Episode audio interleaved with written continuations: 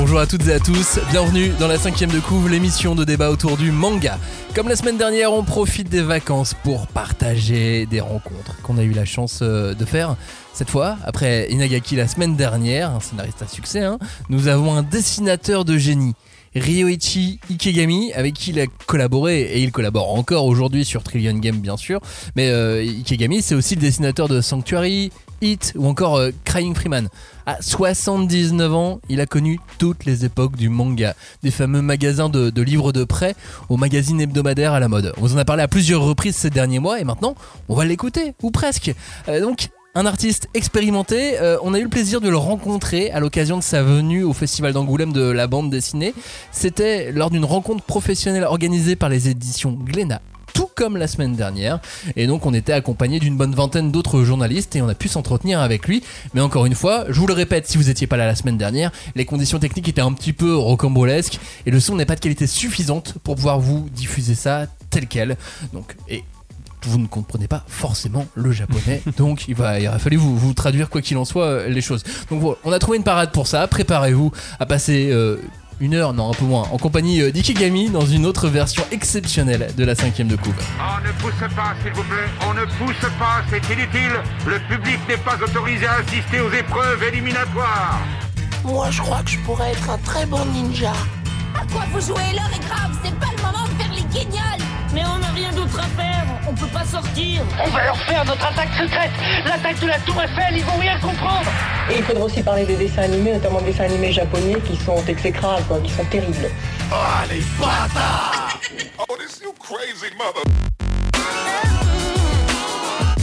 Bienvenue à tous dans la cinquième de couve, le seul podcast où l'on peut découper, charcuter, dépecer et aimer le manga, mais surtout ceux écrits par Ryoichi Ikegami. Pour parler de cette rencontre et surtout la commenter, bonjour à vous deux, Robin et Julie. Salut Salut Comment allez-vous depuis la semaine dernière où on a entendu Inagaki?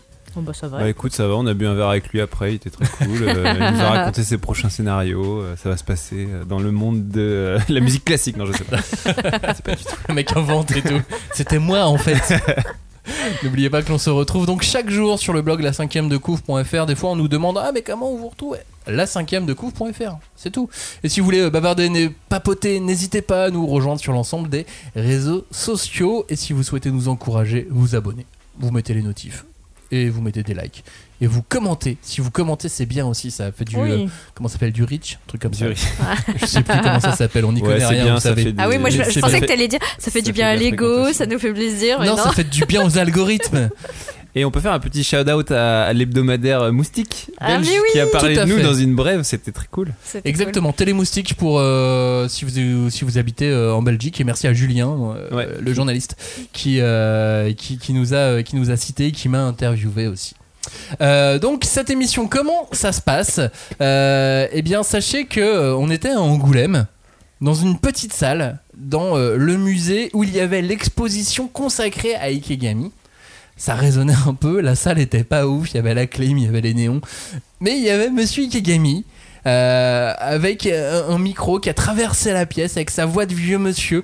Euh, je- bon, je peux essayer de vous, vous faire écouter. あの僕自身はなんか不思議な現象だと思ってます Moi, je trouve ça assez mystérieux, personnellement. あの日本の漫画家さんもねあの大友克洋さんじゃないけど Voilà, le, le son est pas génial. hein.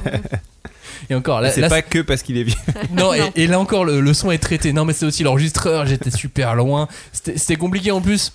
Bon, on- en fait, on était, on est à peine rentré, enfin à peine arrivé. On est arrivé un tout petit peu en avance, mais lui, il était super à l'heure et super au taquet. Ah, très japonais. Exactement.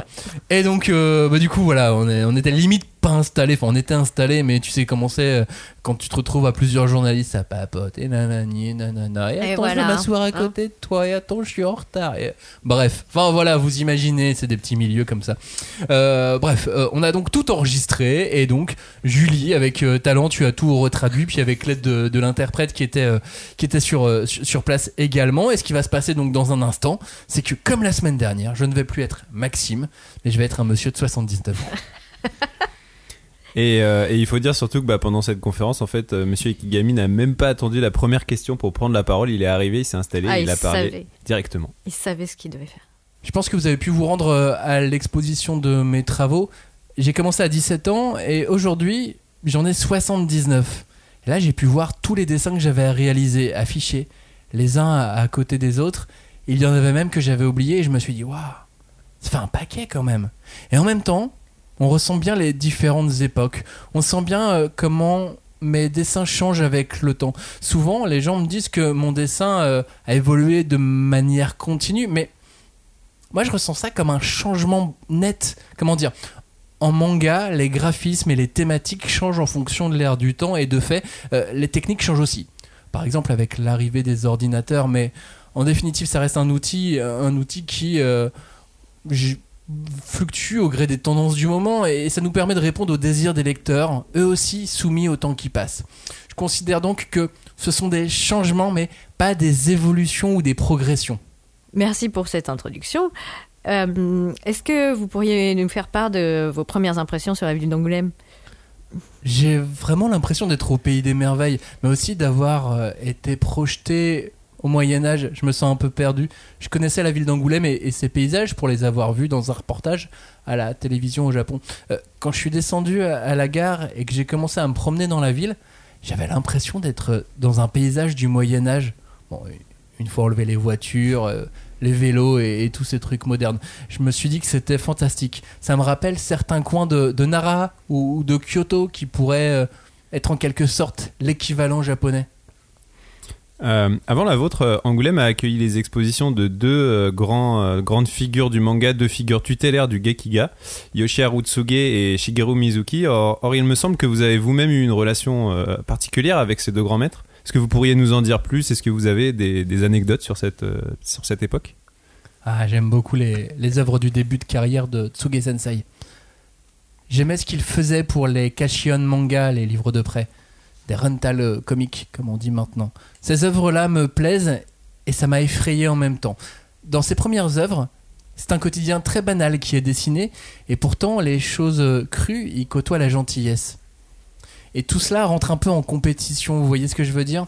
J'ai grandi en lisant des shonen manga, toutes ces histoires de super-héros. Il y avait beaucoup d'œuvres qui permettaient au lecteur de vivre une euh, catharsis. Mais dans ces mangas, Tsuge Sensei dessinait le quotidien, les joies, les tristesses. Il dessinait ça avec une pointe d'humour. Et plus tard, dans euh, le magazine Garo, il va dessiner des choses très variées, dont des récits de voyage notamment. Mais moi, ce que je préfère, c'est cet amalgame entre la gentillesse et la cruauté qu'il dessinait euh, à cette époque. Et euh, pour vous raconter une anecdote, alors que je travaillais chez euh, Mizuki Pro, de temps à autre, Tsuge Sensei avait recours à nous, les assistants.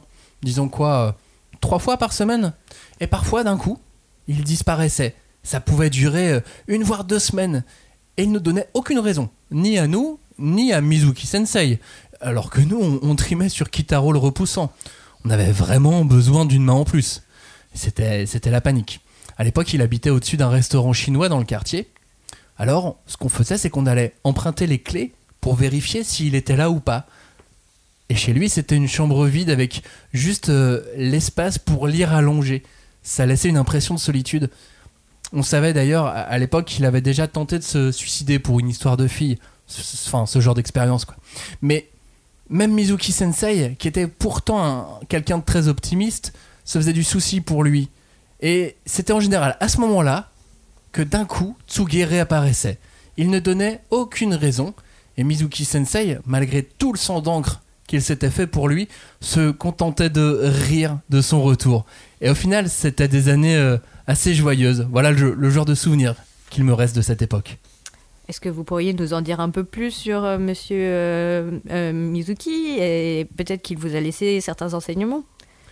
Je sais pas si on peut parler d'enseignement car on avait des conversations très triviales mais ce qui m'avait marqué c'était qu'il m'avait dit la vie est comme un paix évidemment si on prend ces mots au pied de la lettre on ne peut qu'en rire mais au regard de l'univers de l'écoulement infini du temps nous sommes euh, vraiment mais alors vraiment peu de choses pas vrai?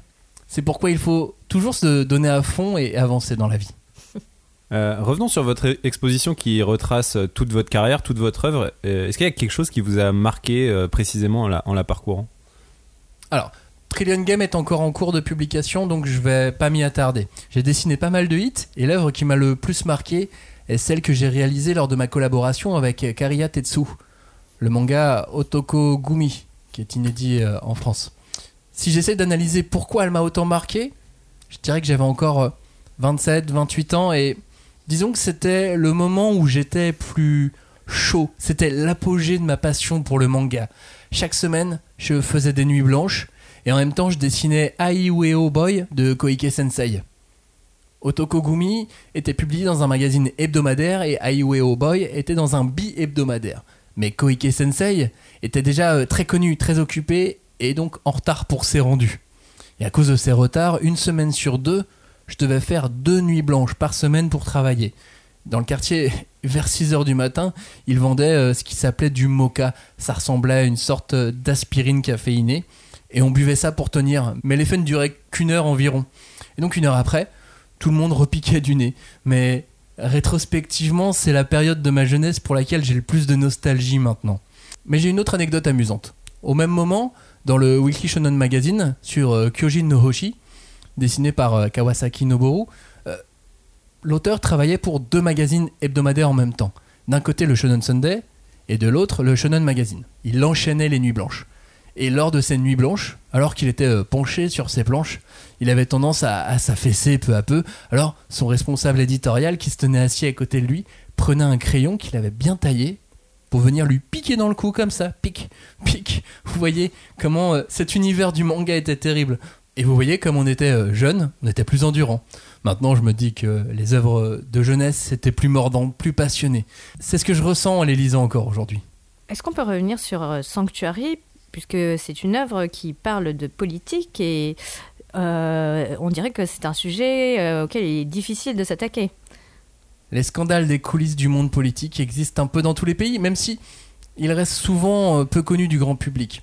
Donc ça peut être compliqué de poursuivre ce genre de série, même si elle rencontre le succès, car ça dépend vraiment de là où vous vous trouvez. Et je pense vraiment qu'avec Sanctuary, et si ça a pu exister, c'est parce que le Japon est une démocratie. Ce type d'œuvre serait euh, impossible dans un pays régi par une dictature, par exemple. Et euh, j'imagine que euh, pour dépeindre cet univers, ça a dû vous demander beaucoup de documentation. Vous avez procédé comment? Vous, avez des amis Yakuza?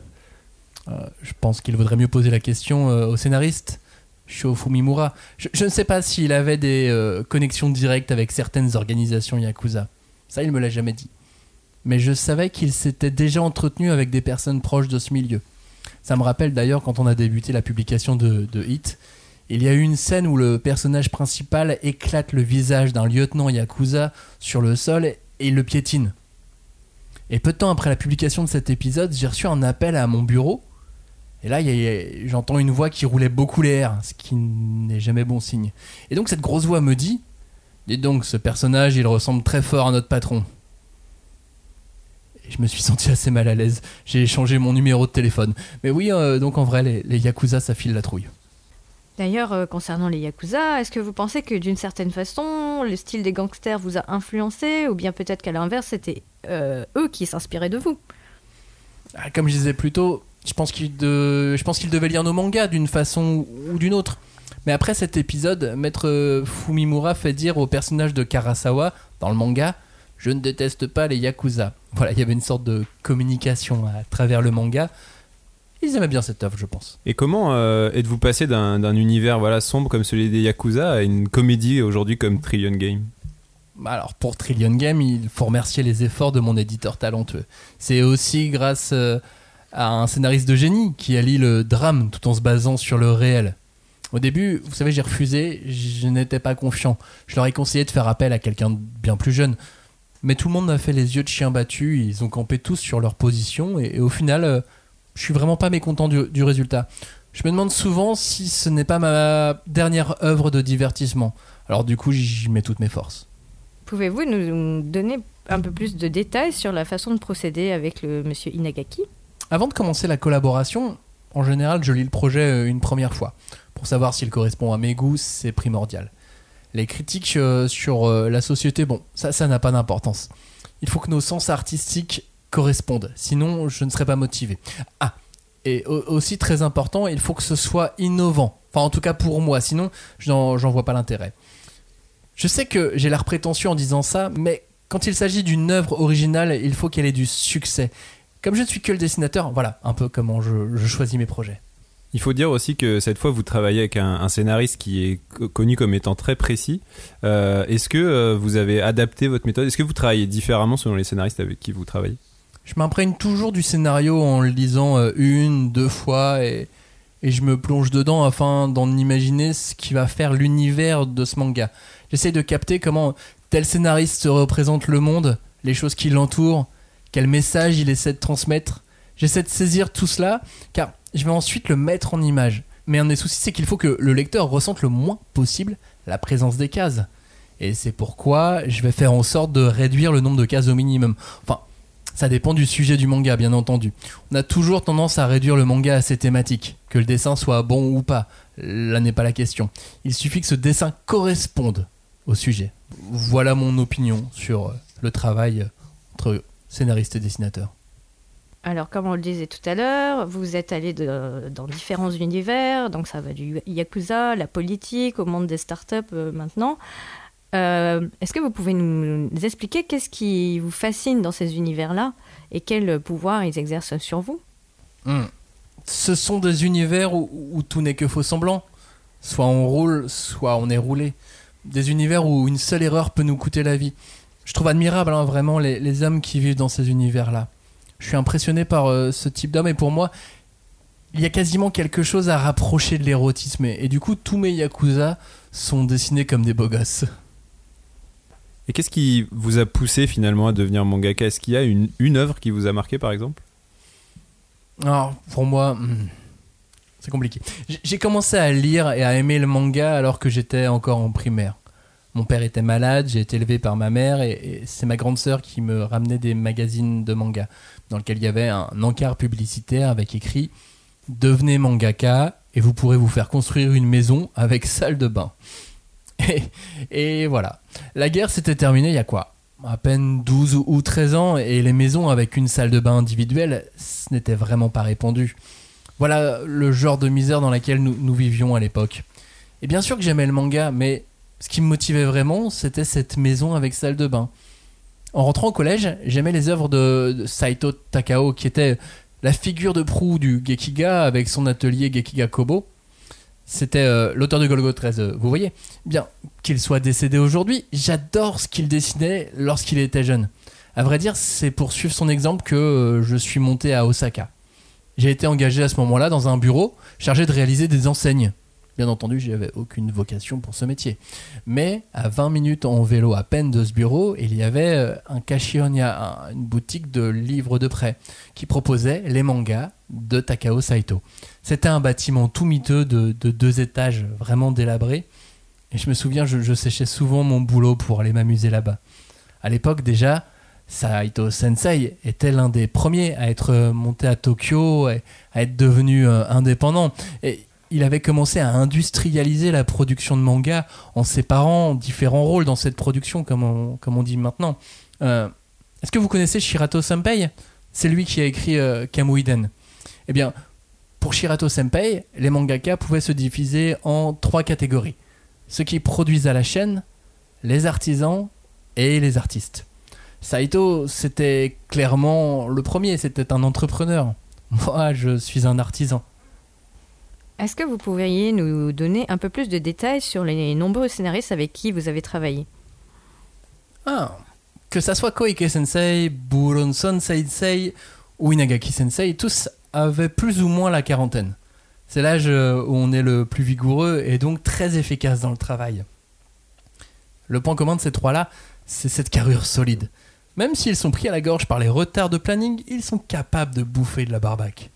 Maître Koike, lui, maîtrisait parfaitement le Gekiga sur le bout des doigts. Son point fort était la mise en scène. Buronson Sensei était doué pour créer de l'attente autour d'un élément de détail de son scénario. Comment c'était déjà? Euh, Vous savez quand on doit euh, assembler des, des bouts de papier, enfin non pas vraiment des papiers, un puzzle, oui voilà. Euh, il s'autoproclamait un génie d'un puzzle. Pour lui, une histoire était comme un puzzle. Et voilà comment ces histoires se, construisaient. Il aimait dire qu'il était ce génie du puzzle. Et pour Inagaki Sensei, vous le savez tous, il possède les mêmes qualités que ses deux autres scénaristes. Mais c'est un cas à part puisque lui, il crée ses propres euh, Nemu dans les passages importants, même les expressions des personnages sont déjà dans les croquis. Je repense à ce que disait euh, Tsuge Sensei. Une fois que les Nemu sont faits, le manga est fait. Ça, c'est ce qu'il disait. Pour lui, il suffisait que le découpage soit fait. Enfin, vous voyez. Du coup, euh, j'ai été très surpris en, en commençant à travailler avec Inagaki Sensei. Ma première réaction a été de me dire Mais alors, je sers juste à ancrer les dessins, moi. Mais en, en travaillant sur la série, j'ai vite compris que c'était bien plus que ça. C'est encore plus difficile que de travailler à partir d'un scénario. Monsieur Inagaki m'envoie des, des drawings que je dois compléter avec des émotions. Voilà où j'en suis un peu en ce moment. Parlons de votre, euh, votre style de dessin maintenant. Vous, on pourrait dire que vous vous inscrivez dans une école de dessin qu'on pourrait appeler réaliste. Est-ce que c'est quelque chose que vous revendiquez? Que- Quelles ont été vos, vos influences en la matière? Hum, Je pense que j'ai été influencé par la littérature. Avant de rencontrer monsieur euh, Tsuge Yoshiharu, je ne lisais que des romans de gare portés sur de la violence. Mais grâce à monsieur Tsuge, j'ai découvert la littérature et la façon dont les sentiments humains sont dépeints. Quand il faut dessiner un, visage, il faut avoir en tête euh, l'intériorité du personnage. C'est cette influence de toutes ces descriptions des émotions des personnages que j'essaie de retranscrire dans un trait euh, sensible, délicat. Je gomme et, je recommence sans cesse jusqu'à être sûr de cette expression qu'elle me convienne parfaitement. Si vous prenez euh, par exemple les yakuza qui sont euh, des gens à la limite de la criminalité, il n'y a rien d'intéressant à les dessiner comme des méchants simplement. Ce genre de personnes connaissent aussi la tristesse, les traumatismes qu'ils ont traversés, l'environnement familial dans lequel ils ont grandi. Voilà pourquoi de temps à autre, je mets une pointe de cela dans, leur regard afin que les lecteurs aient de l'empathie pour eux aussi. Et je ne suis pas en train de faire l'apologie des Yakuza, hein, mais tous ces personnages qui vivent en marge de la société, j'ai une certaine sympathie pour eux et pour tous ceux qui n'avaient pas d'autre choix que de finir Yakuza. Et Pour terminer cette conférence et parler encore une fois de votre dessin, euh, vos œuvres montrent souvent des situations euh, où généralement la violence se mêle un peu à l'érotisme. Il y a toujours ce, risque de sombrer dans la perversion. Fa- faire cohabiter la mort et la beauté comme ça, vous voyez ça comme une, quête esthétique, un défi? Ce n'est que mon opinion personnelle, mais euh, oui, je pense que vous avez euh, raison. Je pense que c'est là où l'on s'est affranchi de la morale que se trouve la vraie beauté. Comme je disais tout à l'heure, la véritable esthétique est entourée d'un parfum capiteux, euh, le parfum de la mort. C'est là que je ressens de la beauté. Mort et beauté, ce sont les deux faces d'une même pièce, et c'est là que se trouve une esthétique euh, dangereuse. En France, vous êtes des experts pourtant. Si, euh, avec cet écrivain classique très connu, le marquis de Sade, voilà. Eh bien, en France, je pense que vous savez de quoi je parle. Merci, monsieur Ikegami. Je redeviens Maxime, et je ne suis plus monsieur Ikigami. J'ai pas réussi à faire la voix d'un monsieur de 79 ans, je suis Mais- vraiment Eh oui, désolé. mon petit monsieur. Mais je pense qu'il y a- c'est vraiment. euh, il y a beaucoup de défis dans cette euh, conférence, que ce soit dans la retranscription, dans l'interprétation.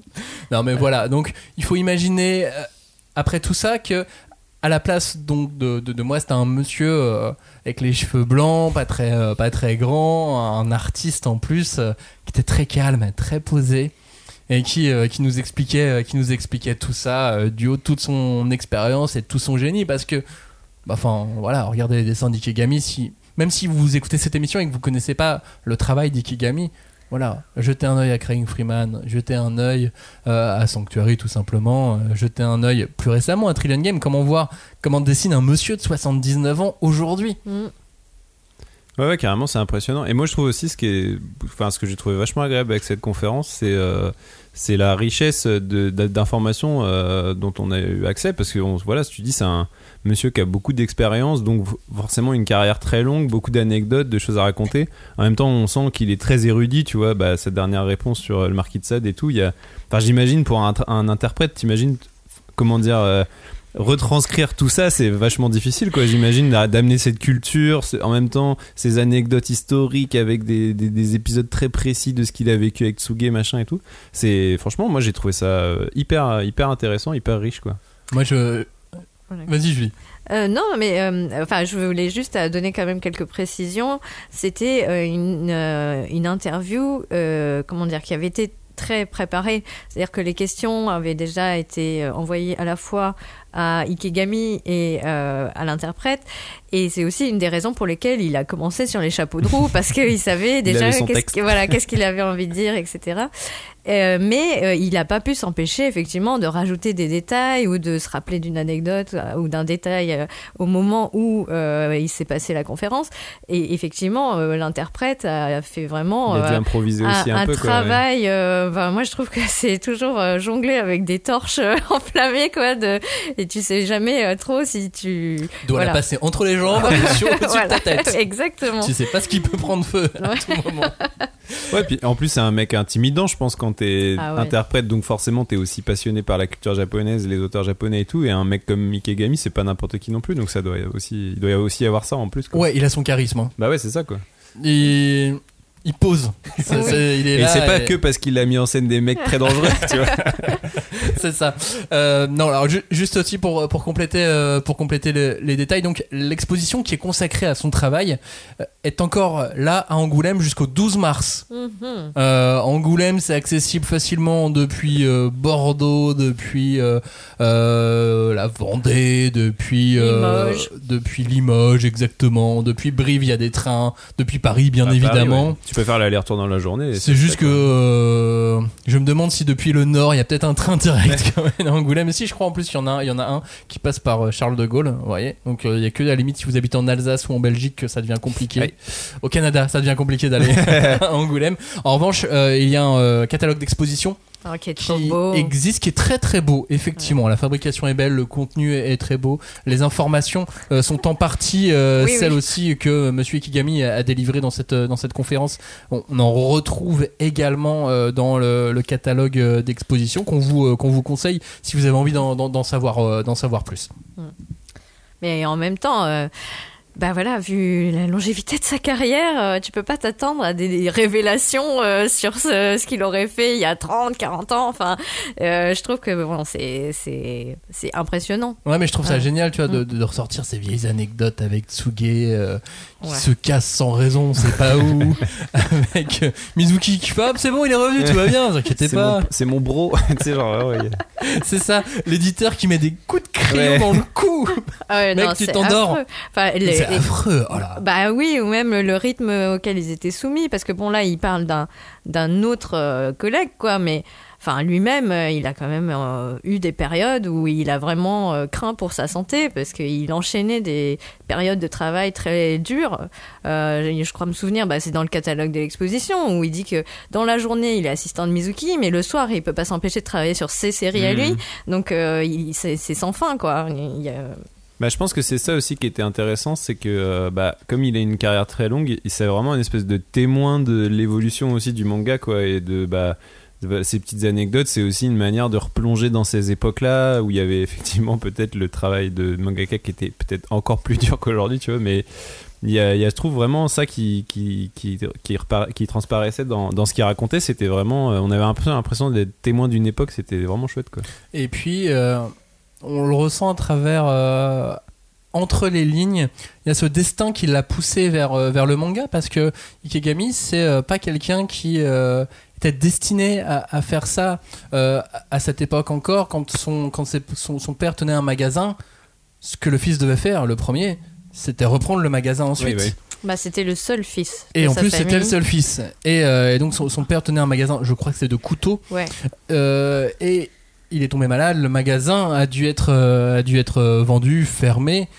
Et donc, il n'a pas été dans cette euh, obligation de, de, le reprendre. Et il a pu partir, ou il a dû partir, les deux à la fois, pour, pour essayer de, de faire autre chose et de rencontrer ce- cette destinée euh, assez incroyable. Après, c'est ça une histoire qui revient souvent, je trouve, euh, de l'échappatoire euh, de- du manga comme une, une façon pour quelqu'un qui arrivait à dessiner de gagner un petit peu d'argent assez vite.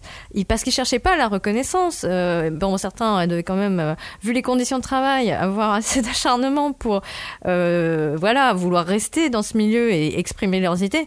Mais c'était quand même une façon quand même de gagner son pain de façon relativement rapide, quoi. Bah, c'est ce qu'il dit quand il dit que lui il se classe dans la, la catégorie des artisans, quoi. C'est-à-dire qu'il se voit pas comme un, un artiste qui fait du manga parce que euh, il a une vision du monde et il veut Mm. absolument que le monde entier euh, voit ce qu'il voit, tu vois. Lui, il est plus dans un rapport. D'ailleurs, c'est aussi quand il parle de sa relation avec ses scénaristes, c'est un peu ça aussi. C'est pour ça, je pense qu'il est capable de se mettre au service d'histoires assez différentes. Parce qu'en fait, je pense qu'il se voit vraiment comme un. Je dirais pas un mec qui applique, mais en gros, c'est un artisan, quoi. Il a une matière et on lui demande de travailler dessus. Il le fait avec soin, il le fait euh, super bien et. Et je pense qu'il se voit pas plus que ça, quoi. Même si pour nous c'est un génie du dessin, lui je pense qu'il se voit pas plus que ça, quoi. Et c'est marrant, ce, ce- ce truc de gagner de l'argent rapidement, ça reste des années plus tard pour les mangaka, parce que quand Toriyama, tu lui demandes pourquoi il a commencé, c'était pour gagner un peu d'argent vite, quoi. Ouais. Mm. C'est marrant comment 10, 15, 20 ans plus tard, on retrouve des, des, des schémas entre, entre ces artistes. euh, Alors qu'en France, tu, artistes tu te japonais. dirais pas, je vais me lancer dans la BD pour gagner de l'argent rapidement. Mais non, Ah c'est ouais. l'inverse. On te dit plutôt non, non, non, Fais autre tu veux chose. pas faire un vrai métier plutôt. C'est marrant aussi de, de- de voir comment il, il a euh, fait évoluer son, euh, son travail dans son rapport avec, euh, avec les scénaristes. Parce que déjà, d'une, il a travaillé avec des scénaristes assez incroyables. En plus, des scénaristes euh, qui sont euh, aux antipodes les uns des autres. Et là, il se retrouve aujourd'hui à son âge avec un Inagaki qui pète la forme, qui est à fond, qui est dans le fun total. Euh, donc c'est quand même loin de ce que faisait Buronson avec. Ouais, c'est clair. C'est une autre forme de fun. Ouais, c'est une autre forme de, une autre forme de fun. Les alcools, les, les pépés, les. enfin, bref. La, euh, bah, la, la- la virilité euh, Ah ouais. à, à- à l'extrême. Et là, il se retrouve donc avec un Inagaki qui, en plus, lui fait des storyboards euh, presque dessinés, quoi. Bah, J'avoue, enfin, là, à la limite, tu te dis, mais au point de vue de son ego, comment il a dû le, le sentir, quoi. Enfin, il, il a dû se sentir effectivement euh, bah, complètement dépassé ou, ou il là, pour le coup, peut-être le côté artisan. Euh, était pas aussi euh, reluisant que ce qu'il avait connu jusqu'à présent, tu vois. Ouais, mais au final, c'est marrant s'il l'appelle Inagaki Sensei aussi. Donc, il a, je pense, aussi un rapport de respect, tu vois. euh, donc, il le voit pas comme le petit chien fou euh, qui va lui faire faire n'importe quoi ou qui, tu vois. Donc, je pense qu'il y a quand même ce truc de. euh, il a, je pense qu'il a un profond respect pour le travail de scénariste et c'est pour ça qu'il aime travailler avec des scénaristes, quoi. Ouais, puis je crois que le défi de la comédie, ça, ça lui plaît Ouais. aussi, en plus. Oui. Et puis, en plus, je pense qu'il aime bien parce que l'univers, euh, quelque part, euh, bah, tu sais, les, les entrepreneurs, euh, c'est un peu les gangsters modernes, quoi, tu vois. Genre, non, mais si tu prends euh, Scorsese, quand thème. il a fait le Loup de Wall Street, c'était c'est les affranchis de maintenant, quoi, tu vois. C'est juste que les affranchis de maintenant, c'est des traders, c'est pas des, c'est pas des gangsters, quoi. Ouais. Et ils donc, chantent pas. oui. donc je pense que c'est je pense que c'est ça qui le qui l'a attiré aussi quoi et la personnalité d'Inegaki parce que je pense que c'est un gars qui est euh, qui a une personnalité assez magnétique aussi quoi. Ouais, en termes de charisme, ça fait une espèce de fusion assez, euh, assez folle. Bah, je pense que oui, enfin, il a l'air de. Enfin, moi, ce que je lis en- en- entre ces mots, euh, c'est que il, il accorde beaucoup d'importance à la personne, à la comment dire, à, à la personnalité du scénariste euh, avec qui il veut travailler. Euh, ça match ou ça match pas, quoi. C'est là, euh, bon, il est tombé sur un bon partenaire, j'ai l'impression.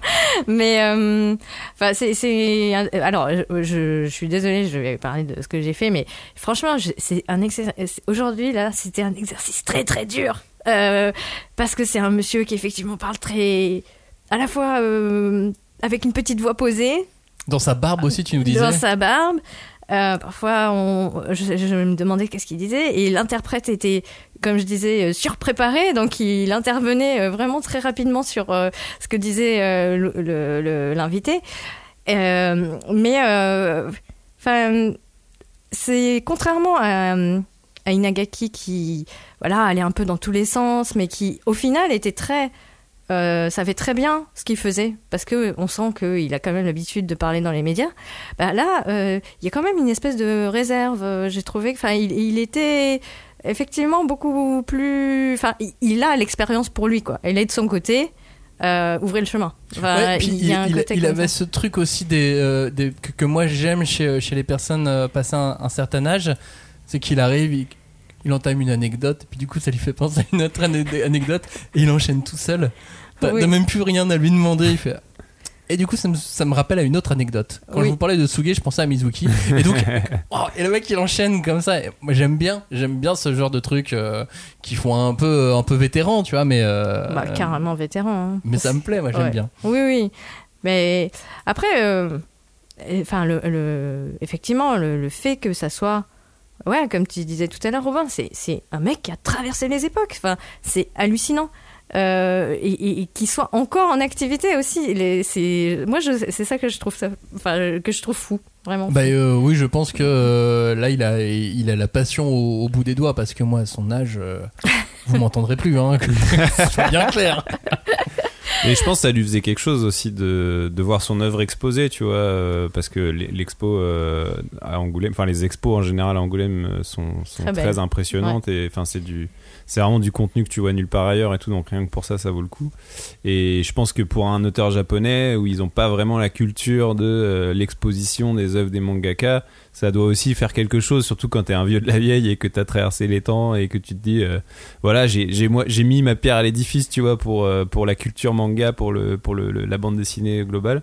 Bah voir un peu tout ton travail, ta carrière euh, honorée de cette manière, ça a dû lui faire quelque chose aussi, je pense. Ouais, je- ça l'a peut-être reboosté pour Trillion Game. Et du coup, avec la réédition de Sanctuary, il y a eu pas mal de questions sur, euh, sur Sanctuary et donc sur les gangsters, les yakuza.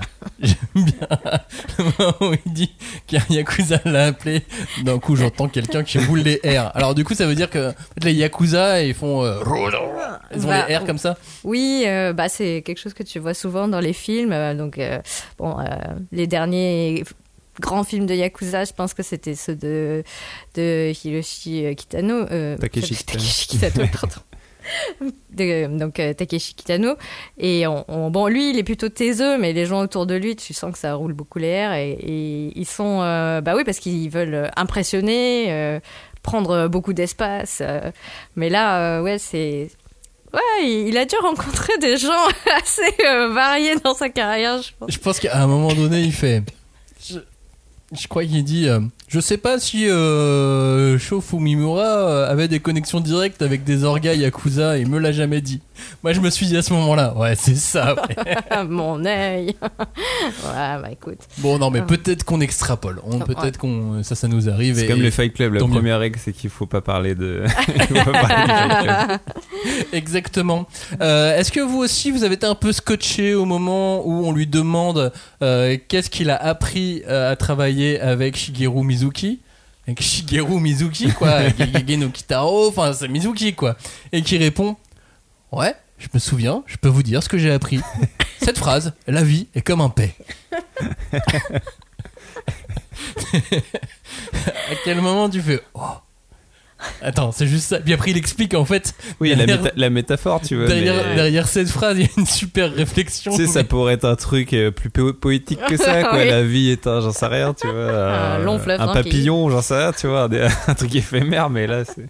Ça, en plus, c'est des gens qui sont euh, adulés par, euh, par des gens de notre génération en plus, donc du coup, c'est marrant de les voir, de les voir dire ça comme ça, de cette façon. Je trouve, je Et du coup, t'as pas senti que l'interprète il a bugué quand euh, il a dit ça ou euh, non, ça va. Il était, il était serein sur ses appuis. Je pense qu'il il- était, je pense qu'il était préparé, ouais. Oui. Ouais, il, il connaissait il était phrase. plus surpris là, donc du coup, il a pu le dire. Comme Parce moi. que je quand- pense que quand ça arrive, tu fais. Attends. La vie est. Et tu sais, à mon avis, il aurait regardé en disant. Hein S'il aurait précisé le mot, il aurait Je sais pas quel est le mot paix en japonais, mais la, la vie est comme un prêt, tu veux dire. Euh, euh, c'est quelque chose que, furtif, que tu échanges avec d'autres. Avec des yakuza, pardon. non, non, mais enfin, après, je pense que c'est une phrase qui est quand même assez connue de Mizuki, et qui était effectivement, enfin, connue pour à la fois être passé à travers des épreuves absolument catastrophiques et horribles, Oui. en ayant fait la guerre, Oui, en ayant été euh, blessé.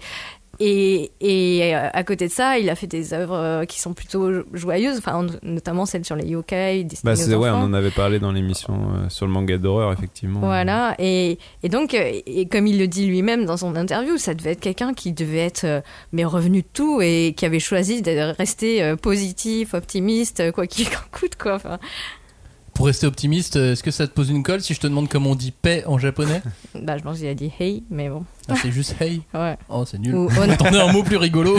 Je pense qu'il a dit ça, sinon c'est onara, mais bon. Bon, dans les deux cas, c'est pas très rigolo. Je préfère Non. euh, prout ou paix. tu vois. et maintenant, ce que j'ai envie de faire et de voir et de lire surtout, c'est les œuvres dont il a parlé. Quelles sont vos œuvres les plus marquantes? C'est que des trucs qui sont pas sortis en France. Ah bah écoute. Ah, comment ça frustre? Je me dis non, mais je veux, je veux les lire. Bon, alors que quelqu'un les sorte. Bah, c'est souvent plaît. le cas quand tu lis Atom, le la, la Ouais. revue, c'est que dans les interviews, il parle à que. 80% de mangas qui sont jamais sortis en France, tu dis bon bah super, mais Mais après, je pense que c'est, enfin, c'est, c'est, euh, on a souvent parlé aussi, mais c'est aussi que à l'époque, ils étaient enfants, ils ont, euh, tu vois, ils étaient avides d'avoir ces histoires qui, peut-être, de, maintenant, nous paraissent euh, bah, vieillottes ou qui Mm. ont, qui sont peut-être pas, enfin, qui ont pas le même intérêt, en tout cas à nos yeux. c'est si comme ce si n'est on un parlait truc de un Bob peu et. Bobette quoi. Ouais, ouh, Bob et Bobette. Non mais voilà, c'est c'est vrai que euh, on arrive à un moment donné où on a aussi potentiellement envie de lire euh, Takao Saito et, et donc Mm. tout un tas de- d'auteurs, mais euh, on sera pas nombreux à les acheter, donc il faut trouver le juste milieu Ouais. entre euh, le prix du livre qui soit pas déconnant pour les gens qui ont envie de le lire. Et puis un prix qui soit pas déconnant pour pas que tu perdes d'argent en tant qu'éditeur. Enfin, c'est Ouais, faut, compliqué tout faut ça. bien hein. réfléchir à la proposition éditoriale. Mais... Bah, c'est compliqué. Mm. Enfin, je veux dire, euh, Lone Wolf and Cub, c'est le dernier exemple qu'on a. Mais euh, chez Kana, ils avaient fait Sabu Toichi. Euh, c'est aussi des grands, grands, grands classiques euh, du, du- du manga. Et euh, les formats et tout sont faits plutôt pour des gens qui ont plutôt envie de collectionner ou de. Oui, bah, c'est un peu, vois, ça ressemble un peu à ce que, ce que font euh, les éditeurs du DVD pour euh, les vieux films, tu vois. Ouais. Euh, C'est que souvent, c'est des belles éditions, c'est pas des, c'est pas des éditions qui sont données, mais bon, ça plaît aussi à ce, ce- ce public-là, quoi. Donc, c'est toujours un, un choix.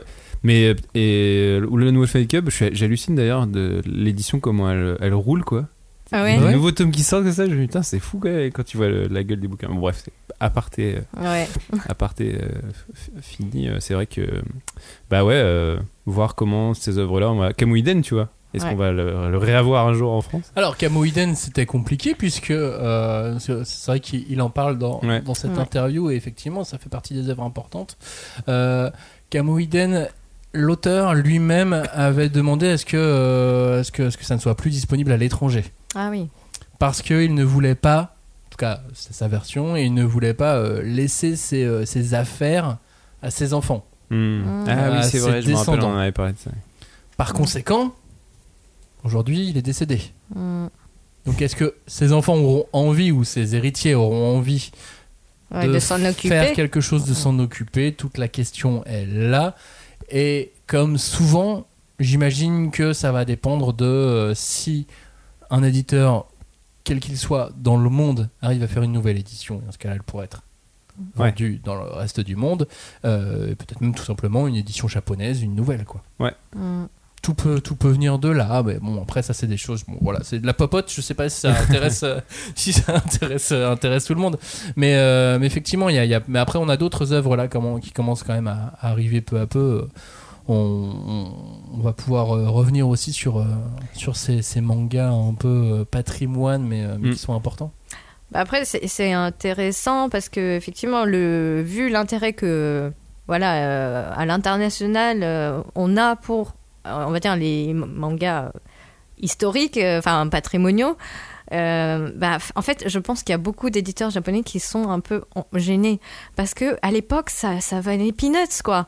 C'était des choses qu'ils avaient engrangées chaque semaine et ils n'ont pas gardé tout ce pourquoi nous on, on a de l'intérêt et, et si, je pense qu'il y a aussi certains éditeurs ou pour certaines œuvres ils ne, savent, ils ne savent même pas s'ils ont gardé euh, les archives ou, ou- ou quoi enfin ce qui serait pas euh, incongru non plus quoi Mais heureusement, il y a des intelligences artificielles qui vont pouvoir euh, étudier et recréer des nouvelles histoires avec le style et avec. euh, tu sais, ils l'ont fait sur Tezuka. ouais je sais Ça mais existe. Tezuka ouais je sais pas peut-être ça l'amuserait surtout, ils le mettraient en scène. Ouais. Et ça partirait en live et euh, il faudrait un, héros pour sauver, euh, sauver Mm. le monde.